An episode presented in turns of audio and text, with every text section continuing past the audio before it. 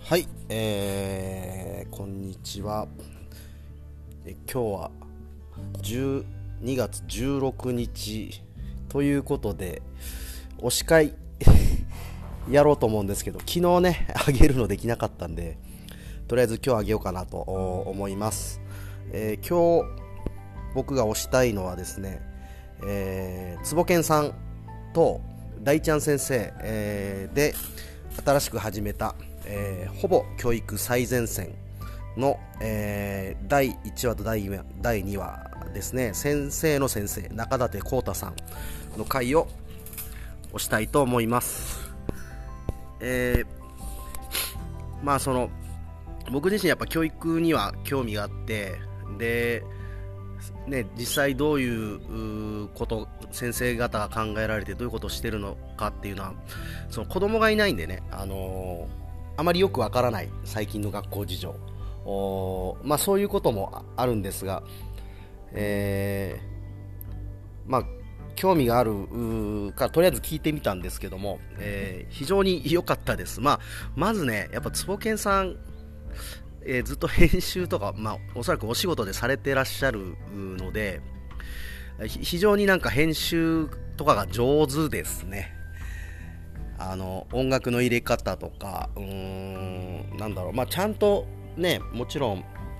簡単な台本みたいの作ってやってらっしゃるとは思うんですけども、えー、それ構成もそうですしあとはその前編と後編のつなぎのとことかねめっちゃ後編気になるやんっていう感じのつなぎ方とかすごい上手だなというふうに思いました、うん、で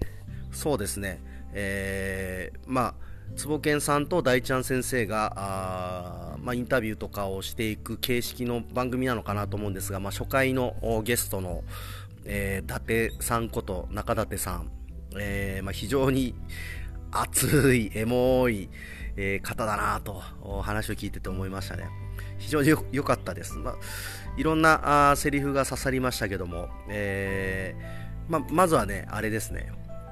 えー、その大ちゃん先生にえ、伊達さんが最初に言った言葉で「あなたの隣の先生は幸せですか?」というふうに聞いたらしいんですよね、えー、すごいこれが刺さったっていう話だったんですけども、うん、これなんかちょっとよくちょっと分かりますよねこれって、えー、いいことを自分で言っているから、えーとお前も一緒にやろうぜみたいなこのちょっと同調圧力的な押し付けをしてませんかと。なんか隣にいる先生の良さとかを引き出せてますか？みたいな。多分そんな問いだと僕は解釈したんですけども、まあ、非常に自分にとっても当てはまるようなことではないかなと、うん、思いましたなんか まあ、難しいですけどね、それが単純にいい悪いの話ではないんですが、えっ、ー、と、まあ、ガンジーとか見てたらそうですよね。家族には、えー、最悪の家族、ね、あの、親っぷりだったけども、うん世の中にとっては、ね、違うインパクトを残してたりみたいな例は確かにあるんですが、まあ、それは置いといて確かにそのね、えー、隣にいる人を、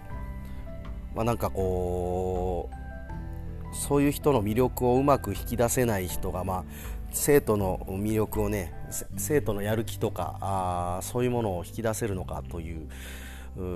まあ、そんな風に思いましたね。であとは尖れば尖るほど一部の人にしか刺さらないとかこれめっちゃなんか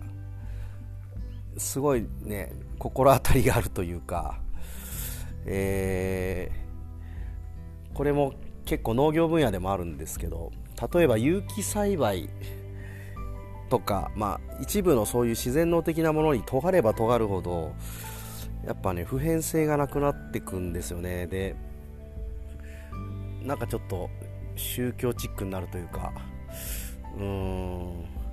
やっぱりもうちょっと抽象的な感じでみんなが刺さるようなところを意識するのは大事だよなとかうん。それもすごいいろいろ考えさせられた問いでしたね。あとはそうですね、え何々すべきみたいなものを問い直そうみたいな話があって僕これ知らなかったんですけど学校では今気をつけ前習えとかを見直そうっていう動きがあるらしいんですよね。これ聞いてて初めて知ったんですけども。でこの時に、えー、これ大ちゃん先生が言ってたのかな確か。えっとねなんでか説明できない、えー、その習慣とか儀式はもういらないんじゃないかっていう話をしてて。いやもう本当そうだなと思って。慣例というか前例踏襲みたいなものが行われてしまう土壌な要因の一つにもしかしたらこの気をつけ前習いがなっているんじゃないかなとか。うんすごいいろいろ考えさせられましたあとこのもう一個あったな。漢字の徹底反復いるのっていうのとか。漢字もあの徹底反復して書けるようにしなくてもいい時代に確かになってきてんじゃねっていうところですね、まあ、読めた方がいいとは思うんですけど意味も分かった方がいいけどそれをもう書く機会って相当減ってますよね。今ねパソコンですぐ書くよりも早く打てるじゃないですか。なので、まあ、そこに疑問を持つというのはすごい大事だなというふうに思ったですね、